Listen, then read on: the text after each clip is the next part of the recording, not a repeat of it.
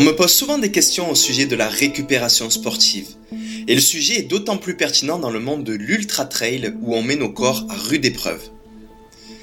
Le sujet sera encore plus pertinent dans cet épisode car après ma grosse course d'ultra trail au Mute à Madère où je vous ai emmené dans l'épisode précédent, eh bien je vais raccrocher un dossard seulement deux semaines après du côté de Malte. Je vais donc devoir user de toutes mes connaissances dans le domaine de la récupération pour l'optimiser un maximum. Optimisation de la récupération pour la course de trail à Malte, c'est donc le thème de ce nouvel épisode du podcast Dans mon bain, le balado où je vous raconte toute ma préparation pour l'ultra trail du Mont Blanc. Dans mon bain, c'est donc deux épisodes par mois où je vous ouvre le backstage de ma préparation et de mon quotidien. Dans cet épisode, je vous emmènerai dans les deux semaines d'après-course du Mute avec un passage à Darla au Maroc, puis nous nous dirigerons vers l'archipel euh, de Malte euh, juste avant la course, mais aussi directement dans la course. Et comme d'habitude, je vous débrieferai le tout en fin d'épisode. Alors si vous appréciez le podcast, n'hésitez pas à le soutenir en vous y abonnant sur l'une des différentes plateformes de streaming de podcasts vous pouvez même soutenir un peu plus le podcast en allant noter et rédiger un avis sur les plateformes Apple Podcast ou Spotify. Et enfin, le plus simple, c'est évidemment d'en parler autour de vous, de partager sur vos réseaux sociaux lorsque vous écoutez un nouvel épisode. Et si vous me taguez, je tenterai même de vous repartager.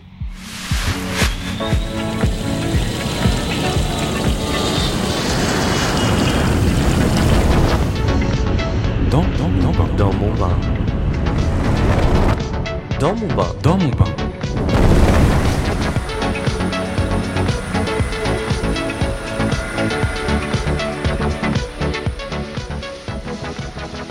Le podcast Dans mon bain a été imaginé avec Alliance, première marque d'assurance mondiale.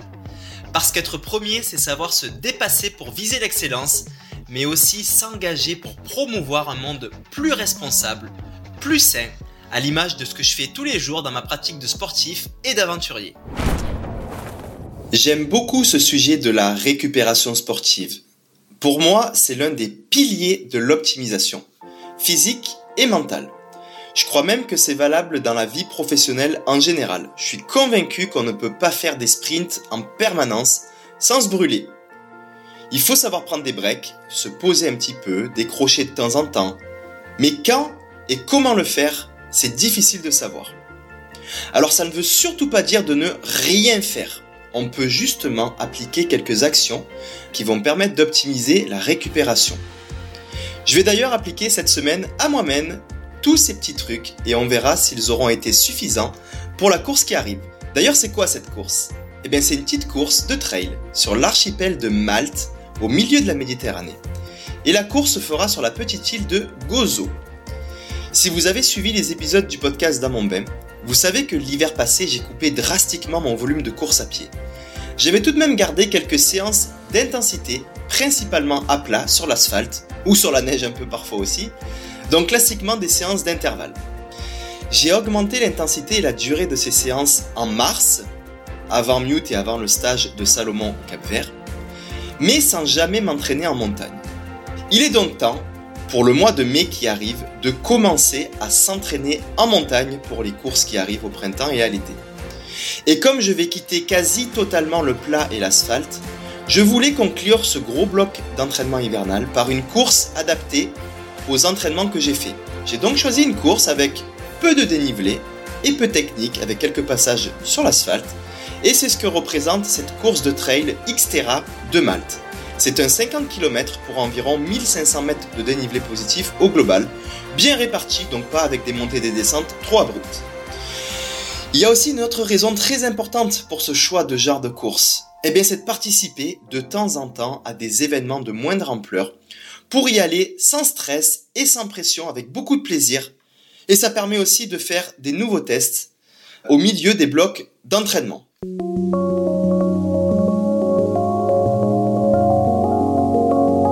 Je ne vous cache pas que je sors relativement fatigué de l'Ultra Trail Mute à Madère. Et il est donc temps d'optimiser euh, la récupération. Alors c'est sûr qu'il y a énormément de conseils et puis de, de méthodes que l'on peut appliquer, d'outils pour récupérer. Il y a beaucoup aussi de fausses méthodes que j'appelle euh, les méthodes miracles qui au final euh, ont un impact très marginal sur la récupération. Je vais me focuser avec vous là sur seulement 4 points qu'il faut retenir et qui pour moi sont vraiment fondamentaux. Le point numéro 1, c'est la coupure.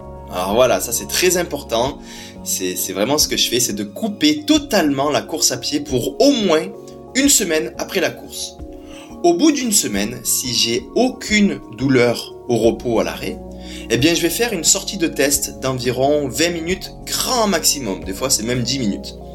Et si aucune douleur apparaît durant cette sortie, alors je considère que les feux sont au vert pour continuer. Je cours donc environ 30 minutes le lendemain, puis 40 minutes le surlendemain, et si encore une fois aucune douleur n'apparaît, eh bien là je vais rentrer dans un nouveau bloc d'entraînement en mettant des séances spécifiques. Mais si au contraire une douleur apparaît, alors je me donne encore quelques jours de repos et ça peut même prendre 10 jours, 15 jours sans courir du tout avant de faire un nouveau test. Alors ça sert à rien de courir sur ces douleurs, sur des douleurs, parce que c'est sûr qu'on va se blesser ou se surblesser, et puis ça va juste rallonger la durée de récupération avant d'être prêt euh, à, se rentraîner correctement. C'est très très bon de couper. Mais euh, si euh, une douleur apparaît durant mes tests, eh bien alors ce que je vais faire, c'est que je vais commencer à transposer sur un autre sport sans choc pour commencer à réactiver mon cardio, mon cardiovasculaire et euh, mes membres inférieurs. Et ça sera en général du vélo, mais ça peut être aussi euh, d'autres sports euh, portés sans gros choc. Le point numéro 2, qui est très important pour moi, c'est la nutrition. Il faut vraiment faire un effort particulier dans les 10 jours qui suivent une course. Le corps peut être très inflammé et fatigué après une course. Il faut donc le reconstruire avec des bonnes briques et du bon ciment pour connecter toutes ces briques. Et il n'y a pas de recette miracle. C'est très simple. C'est pour moi des légumes et des fruits à volonté, des bons glucides complets et non transformés, des bonnes protéines. Et on évite évidemment tous les aliments euh, qui peuvent être inflammatoires et surtout ultra transformés. Sans aller dans les extrêmes, on peut tout de même s'accorder un bon gros burger ou une belle pizza ou quelque chose qui vous fait euh, vraiment envie avec une bonne crème glacée en dessert après la course. Mais bon, c'est évident que ce type de repas ne doit pas durer plusieurs jours.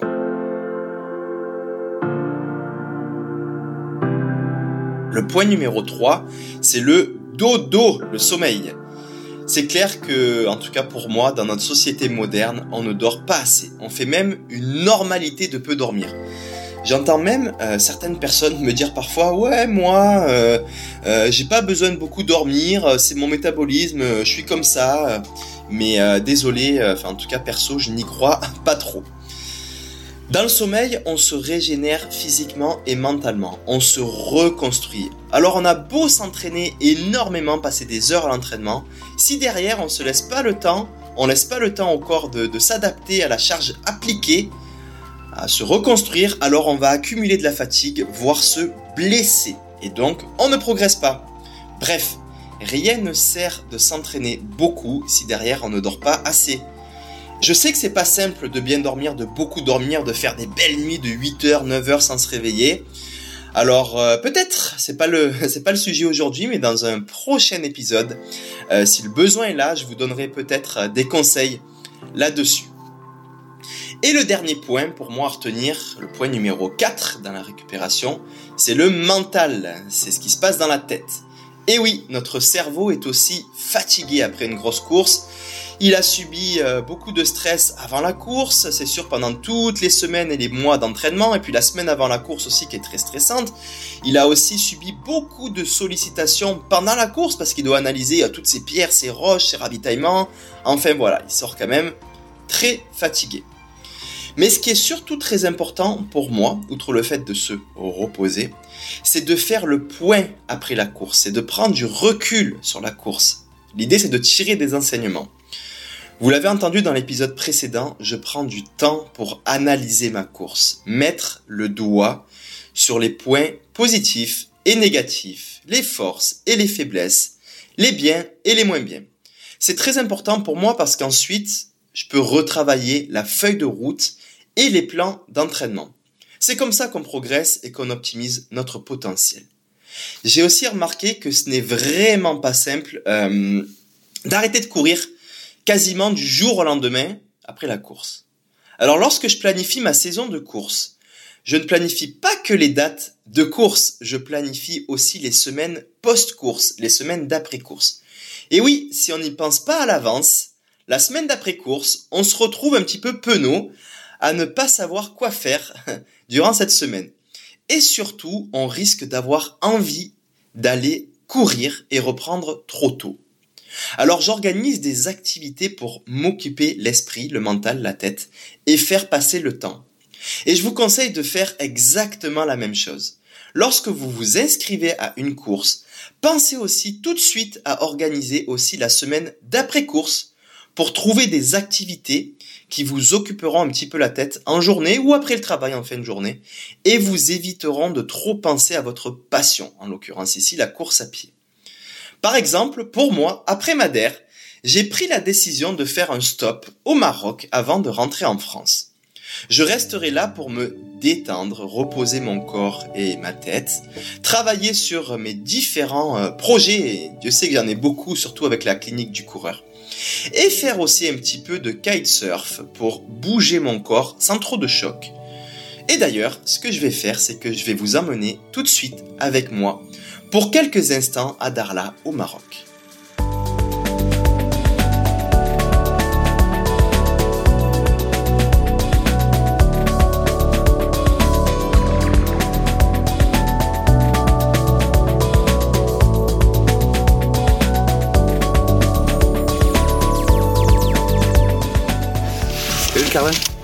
Salam alaikum, alaikum salam.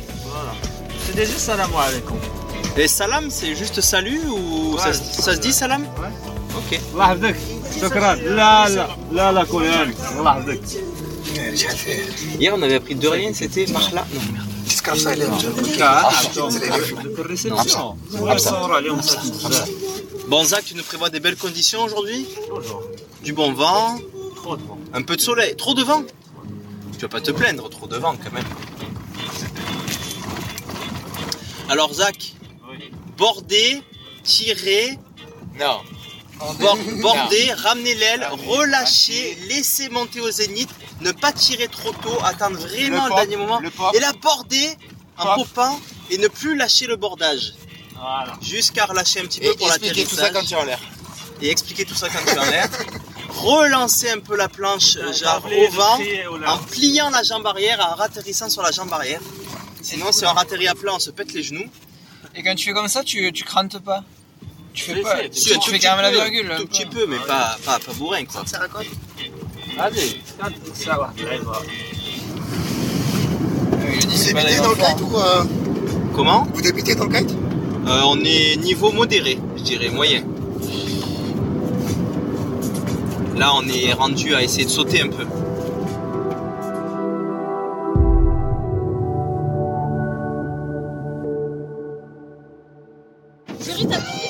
Bon, Alix, Oui, je sais, je sais, je sais.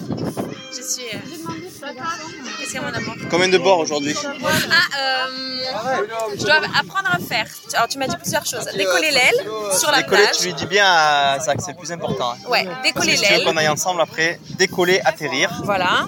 Faire un demi-tour sans poser mes fesses dans l'eau. Voilà. Et puis faire des méga loops. Demain. Non, mais est-ce qu'il t'a expliqué aussi que le regard c'est hyper important Ouais, il faut que je regarde là où je veux aller. Il faut que l'aile- je regarde là où. Des fois, tu, en fait, il faut vraiment, c'est le, t'es sur ta planche comme ça. Si tu regardes ton aile, tu vas aller vers l'aile, tu vois. Il faut vraiment. Non, il faut En aller fait, il y a un- regarder il y, a là un- où je il y a un mouvement naturel sans trop penser aux jambes. Tout simplement de tourner les épaules vers là où tu veux aller et tes jambes vont automatiquement venir un peu. euh, Si tu regardes l'aile, tu vas toujours aller dans le sens de l'aile. l'aile, voilà. Ouais, ouais. Comme, euh, ouais. Et Marine m'a dit aussi qu'il fallait pas que je me lè- lève à la force de mes abdos, il fallait que je me lève vraiment à la force de l'aile. Bah, la force de l'attraction, elle vient de là. Ouais, parce qu'en fait, je la, mets, je la mets trop à 11h au lieu de l'envoyer à 10h, tu vois. Traction, faut que, faut que tu sentes toujours la traction de là. Si t'as plus de traction là, ça veut dire qu'il y a quelque chose que tu fais mal. En tout cas, il y a du vent, c'est parti. Speed spot.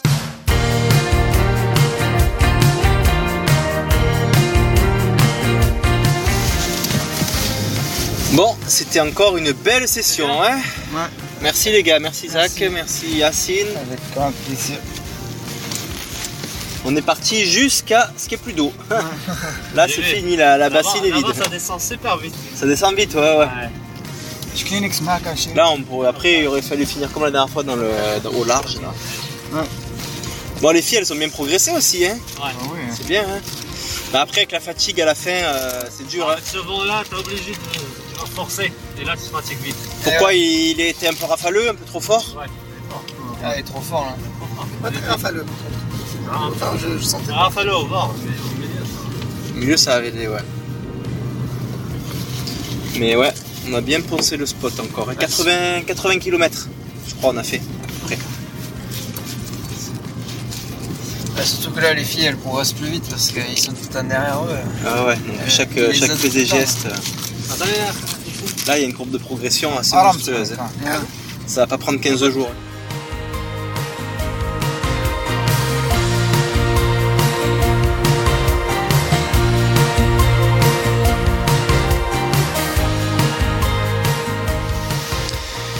Il est maintenant temps de ranger les planches et les ailes de kitesurf. La méthode a très bien marché. J'ai vraiment réussi à ne pas penser à la course, à me détendre physiquement et mentalement, à faire mon petit test de course à pied après une semaine sans courir et à travailler sur les différents projets en cours. Prenons donc maintenant la direction de Malte, un petit peu plus au nord de l'Afrique, au milieu de la Méditerranée.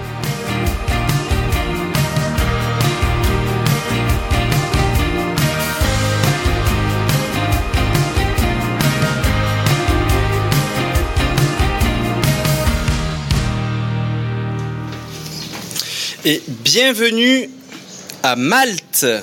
On a atterri ce matin, moi c'est la deuxième fois que je viens ici.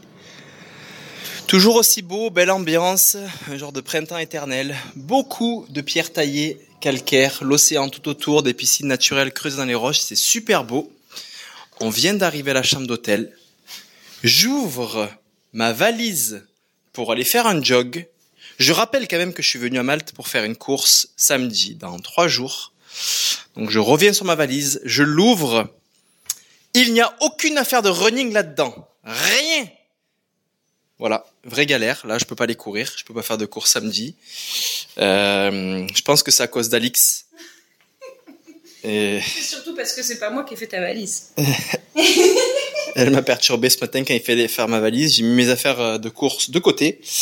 Puis au lieu de les mettre dans la valise, je les ai remis dans l'armoire. Voilà. Très très fort. Donc euh, bonne ambiance pour commencer. Mais euh, c'est pas grave. Alix va me prêter euh, ses affaires. J'espère que ça sera pas trop serré. On va voir. On va tester ça. On va faire un, un défilé dans la chambre d'hôtel, voir si ça passe. En tout cas, ça va être drôle. Bienvenue à Malte.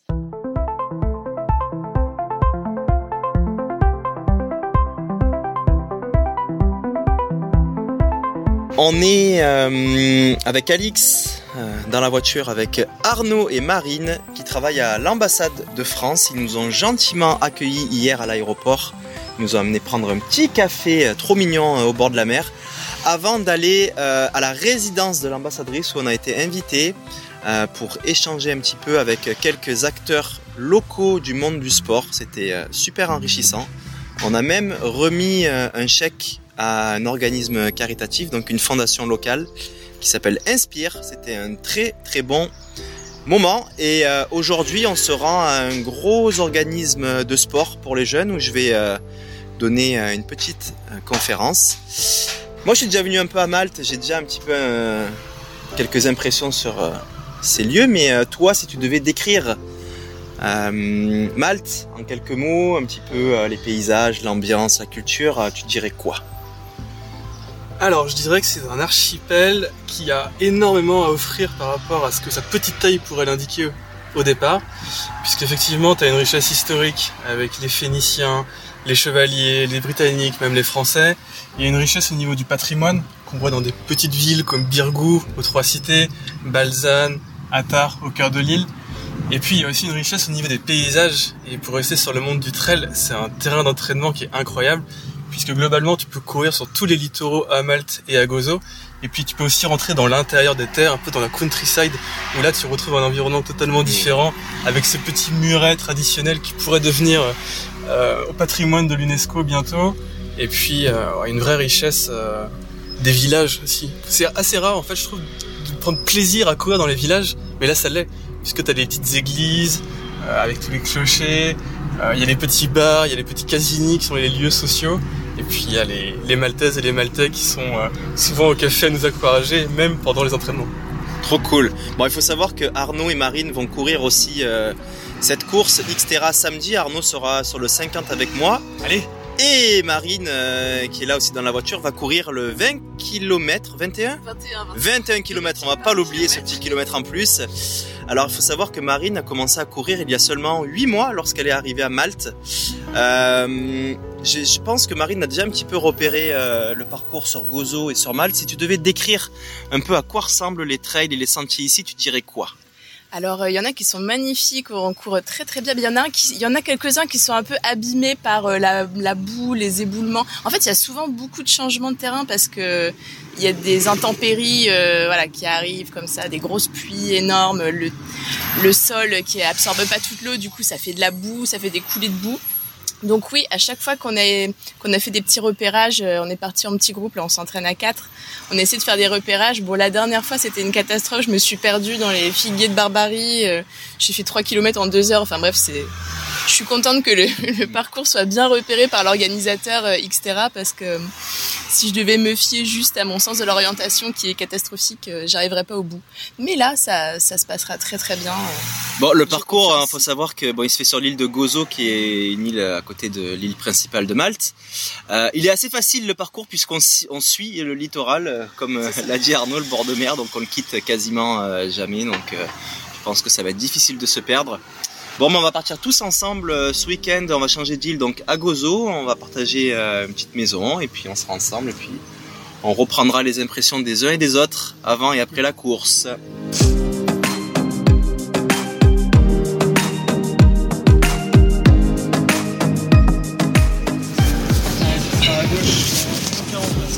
On est à combien de temps là? 9 minutes. 9 minutes, ouais. C'est vraiment minus Gozo en fait. hein. Attention. Vous avez bien dormi vous la nuit dernière? Moyen. Oui. On va dire 5 heures. 5 heures, pourquoi tu t'es couché tard? Non, non, mais un peu de mal à m'endormir. Et... Le stress de la course Ouais, oh non, je suis habitué pourtant, mais. hein. Ah, t'as toujours un sommeil plus léger la veille, parce que t'as aussi le, le, un peu le, l'inconscience de est-ce que j'ai mon matériel ou pas, Oui, est-ce que c'est j'ai ça, ma ouais. chaussure, hein, C'est j'y repense. Et toi Arnaud, t'as bien dormi? Euh, mieux que ce que je pensais. Je vais faire un petit minuit et demi, 5h30. Ok. C'est correct pour une veille de course. Ouais, 5 heures, c'est bon. Ouais, après le plus important c'est pas c'est pas la veille quoi, c'est, de pas arriver en dette de sommeil. euh, ça Ouais. fait deux semaines que tu dors pas, là c'est À violent tu vois. Faut pas trop se mettre la pression quand on dort pas la veille. Bon ben c'est parti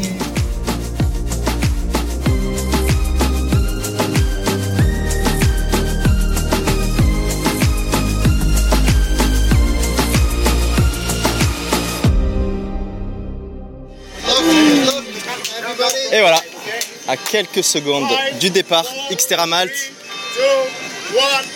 Et c'est parti. Bon, j'ai pris mon enregistreur avec moi, mais pas sûr que ce soit simple d'enregistrer quand je vais être à bloc au milieu de la course. On verra. C'est parti.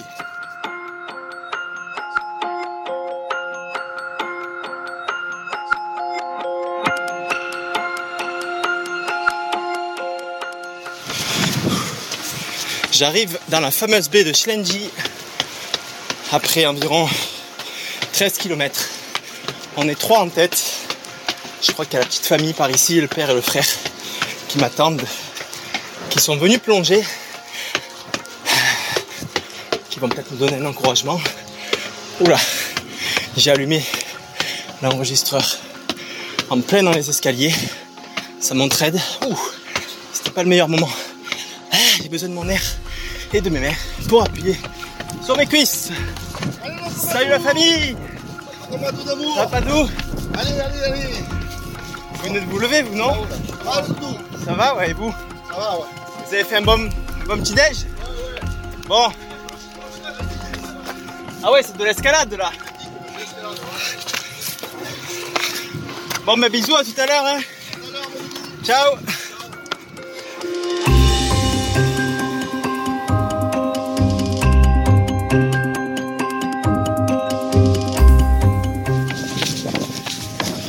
Ravitaillement numéro 2, 20 km. Juste devant le Blue Wall où on plonge, c'est trop cool. Et on passe à travers sans s'arrêter. Ça va?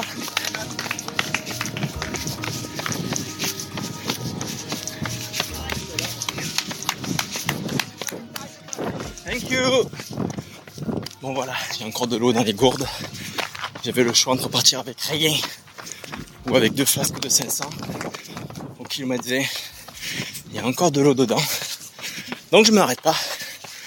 On va dérapier quelques secondes. On était trois. On n'est plus que deux.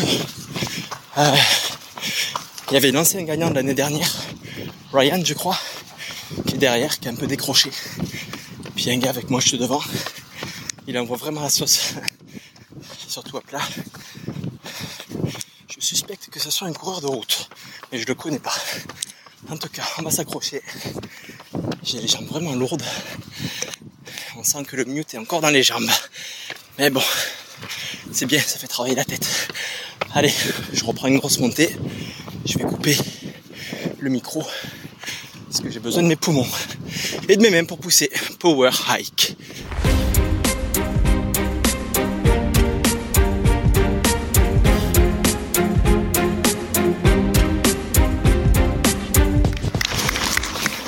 Donc là, on arrive au kilomètre 30. Ça va être le départ du 20 km notre course.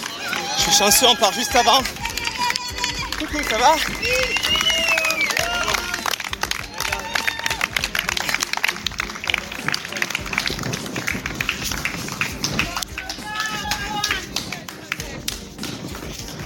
Voilà, tous les applaudissements qu'on a entendus, c'est les coureurs du 21 km qui s'apprêtent à partir. Ça veut dire qu'il reste que 20 km. Ouais. Oui, ça va et toi? Ouais, super.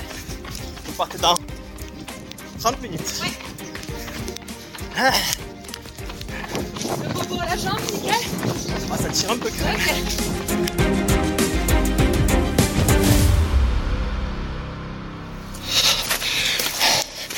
Voilà. 10 km de l'arrivée. Toujours deux.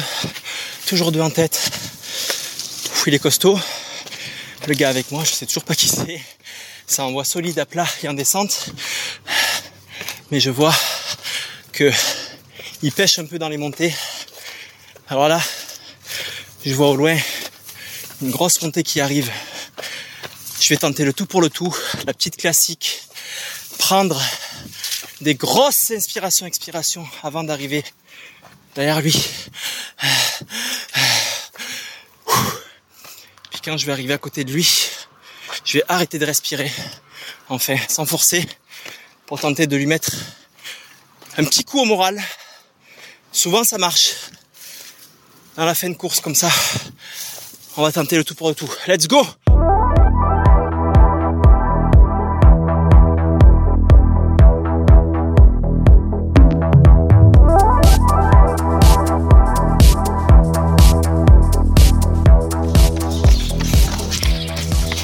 Et voilà. Ouf. Je vois l'arche d'arrivée devant moi là-bas, à 200 mètres. À moins que quelqu'un m'ait doublé sans que je l'ai vu, je pense que c'est une victoire. Ça, c'est vraiment cool. C'était pas simple aujourd'hui, j'avais les armes encore bien lourdes du mute, malgré le repos optimisé à mort. This way, ok, thank you.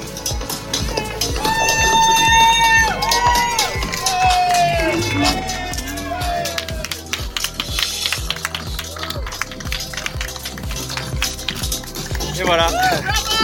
Thank you.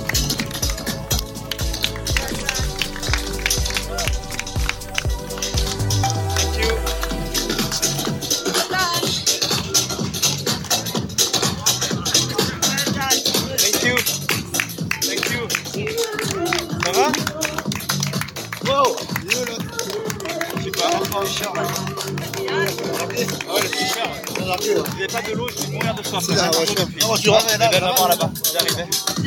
Thank you, thank you. Ah, je meurs de soif. Thank you. Dans mon bain. Dans mon bain. Bon, eh ben mon chéri, je te quitte parce que mon bain coule. Hein Dans mon bain. Dans mon bain. Oh, que ce petit bain chaud fait du bien. Allez, je vous débriefe rapidement cette course. Je suis globalement très satisfait. C'était particulier parce qu'habituellement, après un bloc de récupération, euh, je fais un bloc d'entraînement qui me permet de savoir où j'en suis avant une course. J'ai surtout récupéré sans vraiment mettre d'intensité, seulement 2-3 jogs très relax au Maroc. Donc, j'étais ici en face d'un 50 km pour environ 1500 mètres de D+, sur un parcours qui faisait le tour complet de l'île de Gozo. Sans grande difficulté technique, je l'avoue. C'était donc très rapide avec beaucoup de portions de plat.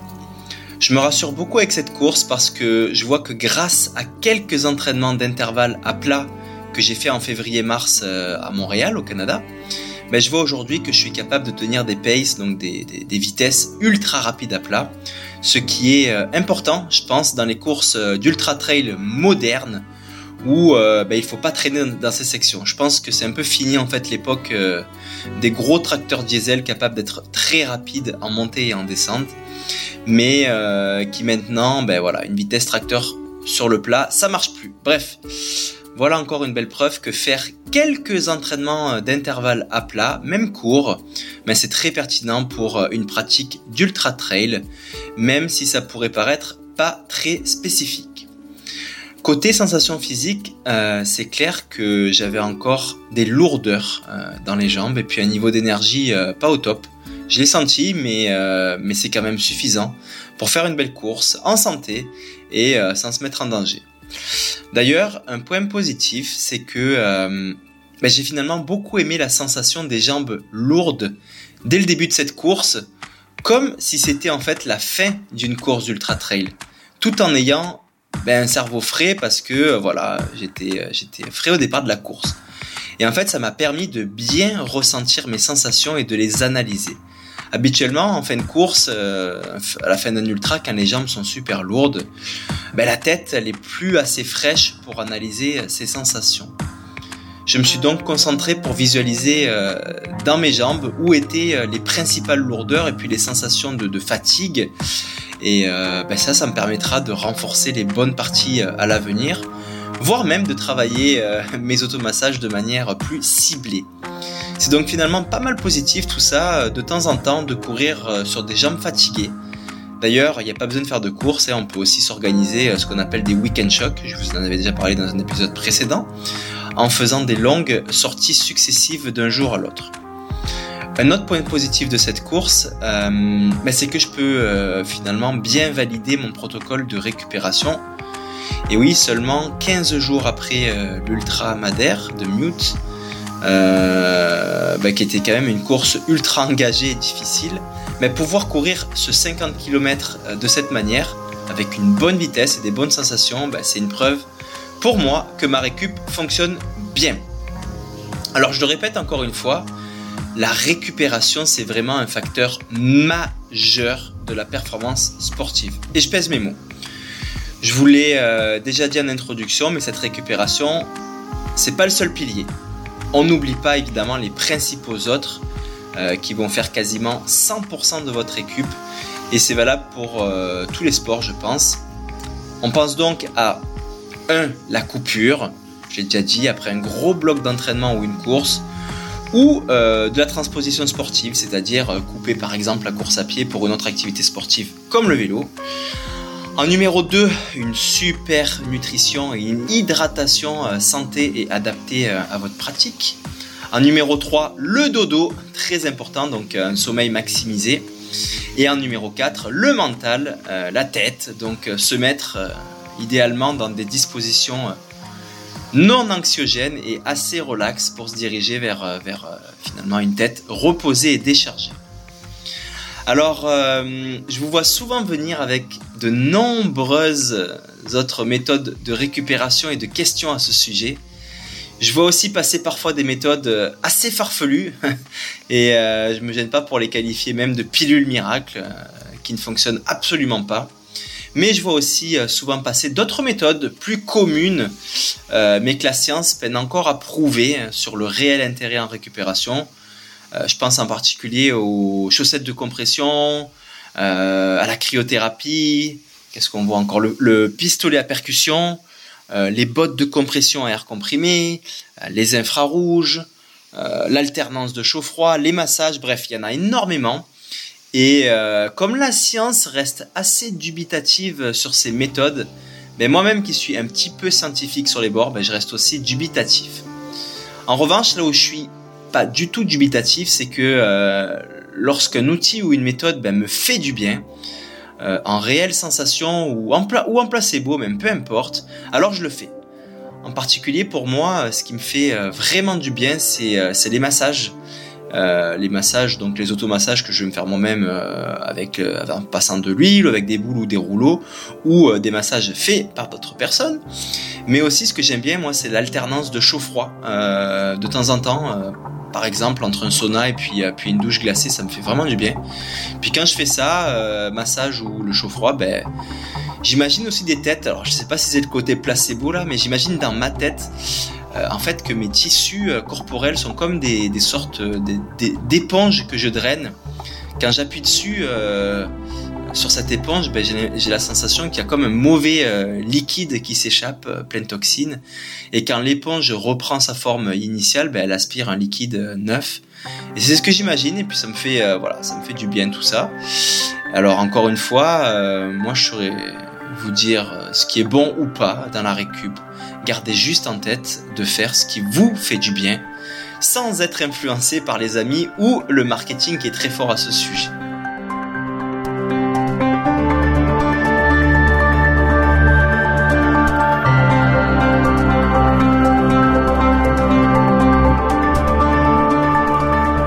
Il est maintenant temps de quitter ce bain. La neige a déjà bien fondu dans les montagnes. Euh, je vais donc bientôt les rejoindre, ces petites montagnes. Et donc ce mois de mai, je vais faire un gros bloc d'entraînement en montagne. Je vous partagerai donc tout cela dans le prochain épisode. Je vous parlerai notamment des entraînements spécifiques à faire en montagne, mais aussi euh, la sécurité quand on s'entraîne seul, loin de tout, à la merci euh, d'une météo et de conditions euh, pouvant être euh, hostiles. Mais voilà, il y a quand même quelques éléments à savoir. Je vais aussi faire des tests de nouveaux protocoles alimentaires. Alors je vous en parlerai, bref, ce sera probablement riche d'enseignements pour tous les aventuriers des montagnes. Chères auditrices et auditeurs, encore merci euh, pour votre écoute, pour votre fidélité, et puis je vous donne rendez-vous dans le prochain épisode.